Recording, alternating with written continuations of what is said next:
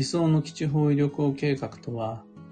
何年何月何日何時にどの場所に滞在するかから逆算して組みます。おはようございます。有限会社西企画西俊久です。発行から20年、累計8万部の運をデザインする手帳、有機暦を群馬県富岡市にて制作しています。有機暦の発売は毎年9月9日で、このラジオ、聞く暦では毎朝10分の暦レッスンをお届けしています。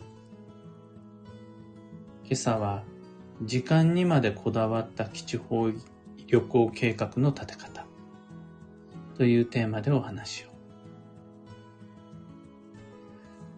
理想の基地方位旅行のための計画を組み立てる上で最も代表的なこだわりが何時に行くか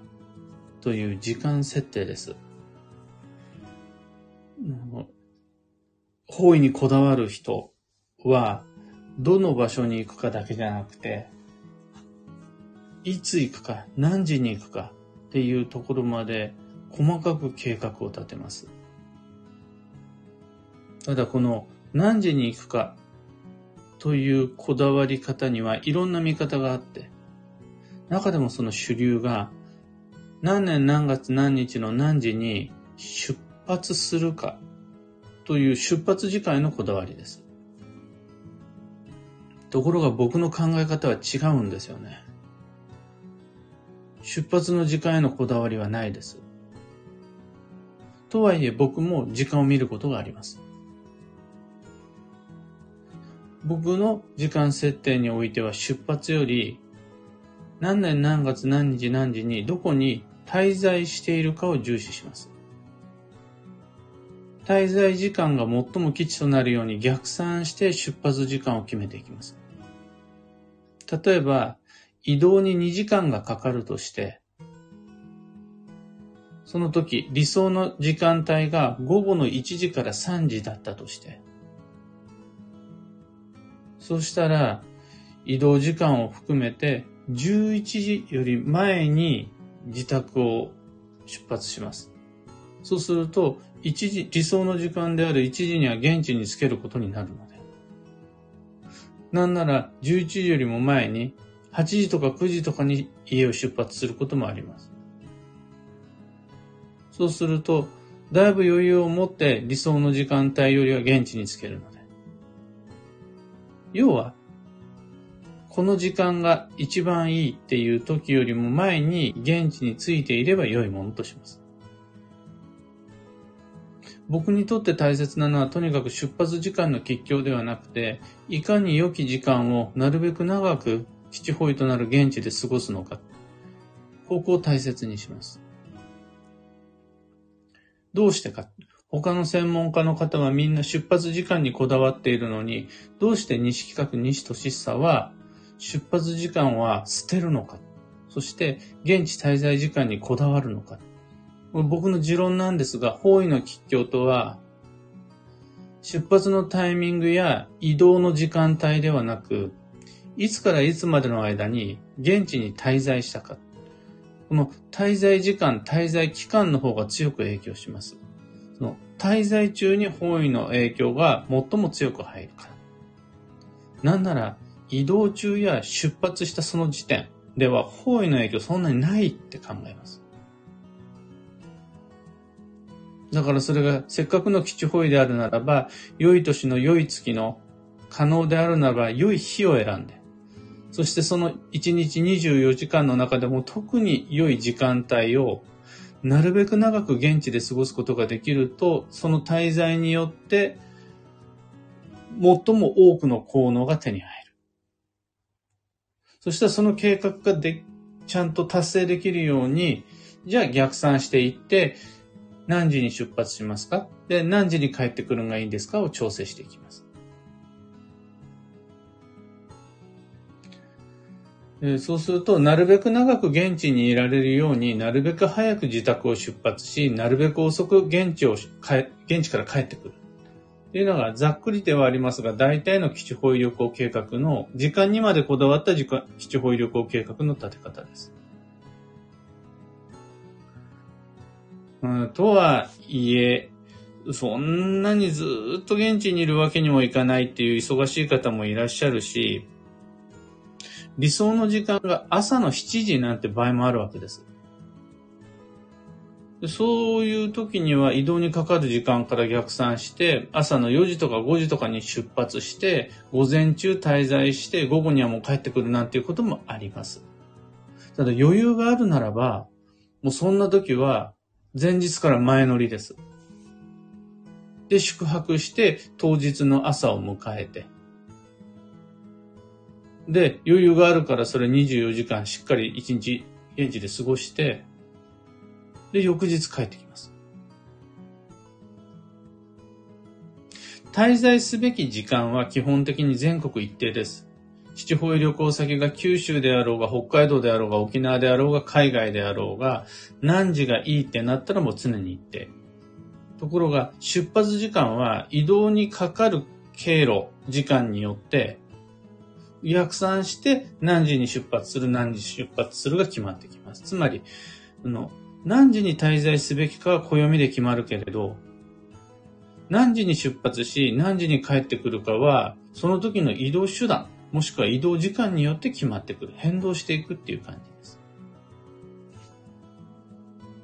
で、この考え方でいくならば、本当の理想の年月日時までこだわった基地方位旅行計画って、ちまちま何時に現地に着いてるかなんていうことにこだわらずに、2泊3日の計画を立てるのがベリーベストなんです。もう何時に出発するとか、何時に現地にいればいいのとかっていうのを小さく小さく考えるんじゃなくて、そんなちまちました計算するんじゃなくて、もう豪快に前日に行っときゃいいだろうと。前日に現地に到着しておいて、理想の時間帯を含んだ、その日が一番いいっていうタイミング、24時間を丸々現地で過ごして、で、3日目になったら帰ってくる。それだって余裕があるんだったら3日目の朝すぐ帰ってくるじゃなくって、現地の朝を楽しみ、現地の昼食を楽しみ、で、ゆっくり午後帰ってくるみたいな、そういう2泊3日の基地保有旅行計画が僕の目指すベリーベストです。で、そうすると、また別の細かいことにこだわる方がいらっしゃるんです。例えば、前の日は行こうとしている方位に日波が回ってるみたいなね。日波っていうのは日番で今日方位になるっていうことです。日番で見ると、そこは豪札になっちゃうから前乗りしちゃうと運が悪くなるとかね。あと、その時間になっちゃうと、帰りの方位が悪くなるとか、まあみんなとにかく方位学にお詳しくいらっしゃって、いろいろな今日ご存知です。ただ僕に言わせれば、そういう小さなことを気にしすぎて、現地での滞在時間が減ってしまうのは、小さな悪運を避けるために大きな幸運を逃しているようなものだと僕は考えます。というわけで、場のエネルギーは移動中ではなく、停止中、滞在中に吸収されるものだから、それを前提に年月日時を定めていくのが僕なりの理想の基地保有旅行計画となります。こっから先は、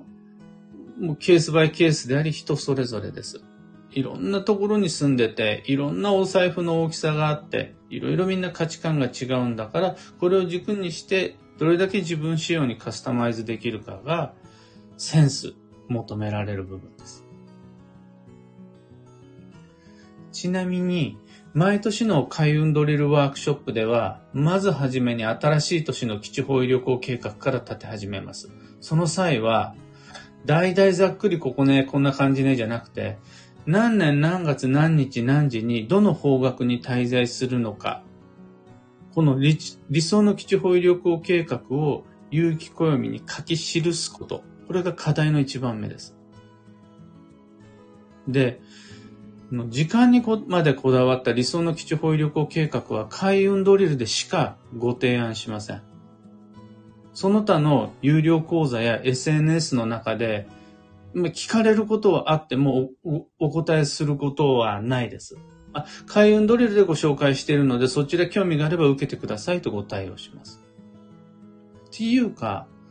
そもそも僕のことを知ってる方は、もしかしたら聞いたことあるかもしれないんですが、僕はそんなに、実は時間にまでこだわった基地保医旅行計画って普段ご提案しないんですよ。まあ、もうこの月の何日から何日までの間に行ければ十分ですから。年に一度基地方位強化月間に行ければもうそれで十分ですから。で、その、ピンポイントではなく幅広く方位を運用していくっていうのがそもそもの西企画のスタイルです。何日がいい、何時がいいなんていうご提案の仕方しないです。ただ、開運ドリルだけは違うんですよ。そもそものコンセプトが自分の未来を自分でデザインする。となった時に、その最初の一筆目のデザインをいきなり妥協やざっくり幅から入る入る必要がないんですよ。まずはピンポイントで理想を狙っていって、そこから現実の流れに応じて少しずつ自分の線を加えていったり妥協を加えていったりする。というこの運をデザインするというコンセプトでいくと、開運ドリルだけは何年何月何日何時にどこそこに滞在するという計画を立てる必要があるんで、開運ドリルだけは、このあの時間までしっかりご提案します。人が変わったかのようにこだわります。デザインってそういうことで。あの、開運ドリル以外の時には、まあまあそんな時間までこだわらなくて大丈夫ですよっていうのが本来の僕のスタイルなので、そこで、いや、時間を教えてくださいって言っても、もうちょっとコンセプトが違うから、もう神経質にならならないでっていう感じになっちゃいます。というわけで、興味のある方はぜひ、開運ドリルにてお待ちしています。今朝のお話はそんなところです。二つ告知にお付き合いください。まず、有機暦先行予約限定セットご注文の皆様、もう着々と全国に暦飛び立っています。昨日の発送作業で、昨日僕東京鑑定会だったので、作業には一切加われなかったんですが、スタッフが続けてくれていて、2023年7月11月以降にご注文いただいて、7月31日までご注文くださった分の発送作業を終えました。だから今日は8月1日以降のご注文分に取り掛かれます。順調にこのまま進めば、今日と明日で全ての発送作業を完了するぐらい、いつもよりだいぶ早く皆さんにお届けできています。先行予約ではなくて、書店やご委託先の店舗でのご購入ご希望の方は、一般発売日である9月9日までもう少しお待ちください。次に、今日の本題の中でも出てきた開運ドリルワークショップ2024に関して、開運ドリルとは暦に掲載されたいろんな時期や方位、運勢などの情報を活かして、翌年12ヶ月の運をデザインする。そんな毎年恒例のイベントです。今年も開催します。すでにブログでは告知とお申し込み受付始まっていますが、そうなんですが、先行予約限定セットご注文の方、もうちょっとお申し込み待ってください。そちらに、限定 URL と QR コードが記されたチラシを同封してるんですね。参加希望の方は、そちらの限定窓口からお申し込みをお願いいたします。ちょっとお得になるんです。ほんのわずかな値引きなんですが、先行予約してくれた人に少しでも言葉以外でありがとうございます、感謝しています、以外で具体的な、もう本当、本当ありがとうっていうのを表現したくて、そんな限定、もお申し込み窓口を準備しました。ぜひそちらご利用ください。さて、今日という一日は2023年8月24日木曜日繁忙の9月まで残り14日間、2週間となりました。引き続き速度はゆっくりで基地です。ただ、その歩みは少しずつでも前へ前へ進めていくのが良いです。具体的には歩みを少しずつでも前へ進めるっていうのは何をすることなのかっていうと、9月が忙しくなるような準備、話し合い会議、一本の電話、連絡、メール、そういうのをちょっとずつでもいいから増やしていくのが助走の8月です。今日の幸運のレシピは青のり。植物性の黒い食べ物が基地です。だからまあ要は海苔が基地です。で、まあ、青のりって言ってるんですが、青くなくて、とね、黒い食べ物、海苔って黒い食べ物って言ってるんですが、よくよく見ると実際は黒というよりは緑色なんですけど。だから、言い換えるならば、植物性の緑色の食べ物。ただね、その海苔がいいんですよ。青でも黒でもないんですけど、海苔がいいんです。そうすると、例えば海苔巻きとか刻み海苔とかでもいいし、盛りそば、盛りそばだったらざるそばと違って上に海苔が乗ってますし、韓国海苔みたいなのでもいいですし、今日は海苔を探して基地です。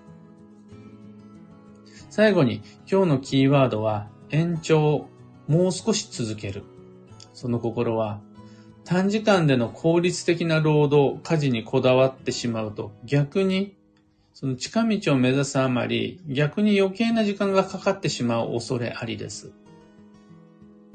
急が急がば回れではないですが、焦らずのんびりとコツコツ積み重ねるように働いた方が、家事をした方が、結果として無駄な動きが減って効率化が進みます。以上、迷った時の目安としてご参考までに。それでは、今日もできることをできるだけ、西企画西俊久でした。いってらっしゃい。アルココさん、おはようございます。小川智美さん、おはようございます。ビートさん、おはようございます。漢方花子さん、おはようございます。しななおさん、おはようございます。ニベアさん、おはようございます。タカさん、おはようございます。今日のみんなの空は、晴れている中にも曇りまたは雨もちらほら。なんか、だいぶ、この、雨が降ってきた、降り始めたことで、秋めいてきましたよね、だいぶ。朝夕は少し過ごしやすくなりました。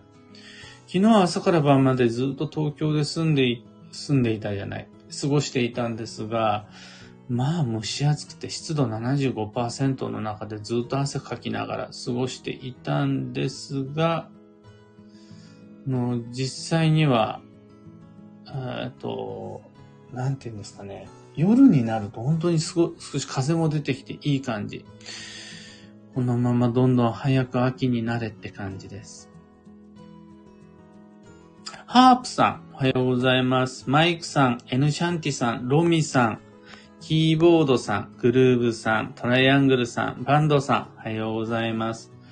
ビートさん、今朝おにぎり食べました。海苔美味しかったです。とのこと。もう、朝、早速ノルマクリアです。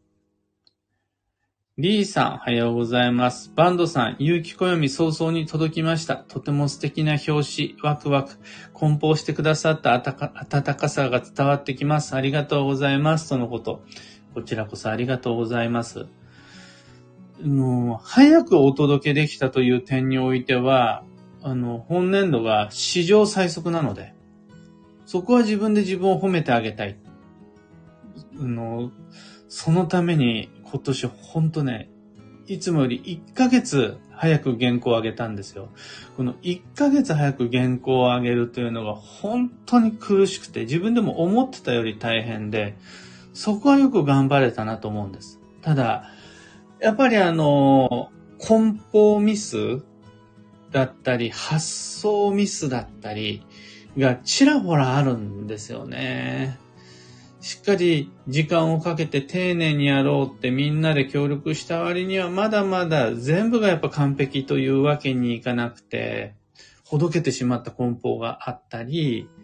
本来であるならば、3冊入れなくちゃならないところを2冊しか入れなかったりとかあって、まあまだまだ改善の余地がありかなと。スタッフはもう、なんて言うんでしょう、反省モード、がっかり反省モードに入っています。とはいえ、もう、僕のような経営者目線で言えば、いやもうミス前提だから。もしミスした場合はその後の対応の方が重要なんで。ミスはしないじゃなくて、ミスをすることを前提に、どうケアしていくかの方が大切だからっていう感じでやっています。まあ、要するに、それぞれみんな頑張ってますというところで、もう少しお待ちください。まだ、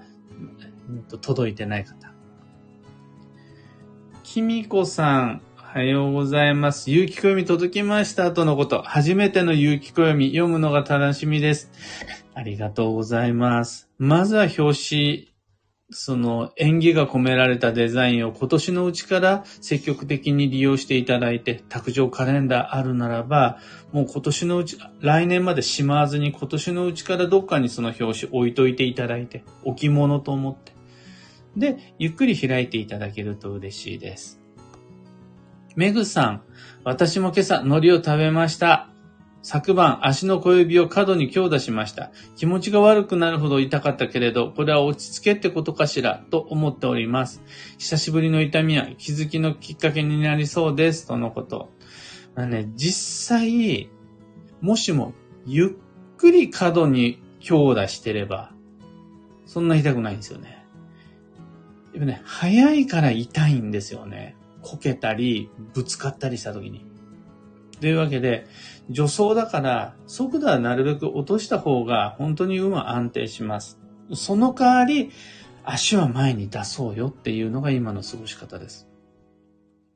小川智美さん、海苔は大好きなのでほぼ毎日食べています。今から韓国海苔食べてお仕事行ってきます。そのこと。もうそれで十分運勢アップです。ひかりさん、おはようございます。初めてコメントしました。いつもこっそり聞いております。このラジオを聞いて、できることをできるだけが大好きな言葉になりました。とのこと。初めてのコメントありがとうございます。僕もできることをできるだけって毎朝言ってるんで、もうもはやそれ口癖とかじゃなくて、い、行ってきますとかいただきますとか、自分の中でそういう言葉になってきました。で、なんだかんだ言って、朝のラジオは、それを言うためだけにやってるようなものです。なぜならば、いろいろベラベラくっちゃべってるけれど、要はできることをできるだけやってれば人の運は勝手に良くなるんで。裏を返すと、できないことをできない量やろうとするから運が悪くなるんで。もう何でもそうです。あらゆる物事はできないことをやる。できない量をやる。これで運が悪くなるんで、本題を全部無視して、最後の一言、できることをできるだけ、これだけ届けられたら朝ラジオの役割も果たしてるんで。というわけで、あの、今朝も言えてよかったです。というわけで今日もマイペースに運をデザインして参りましょう。僕も行ってきます。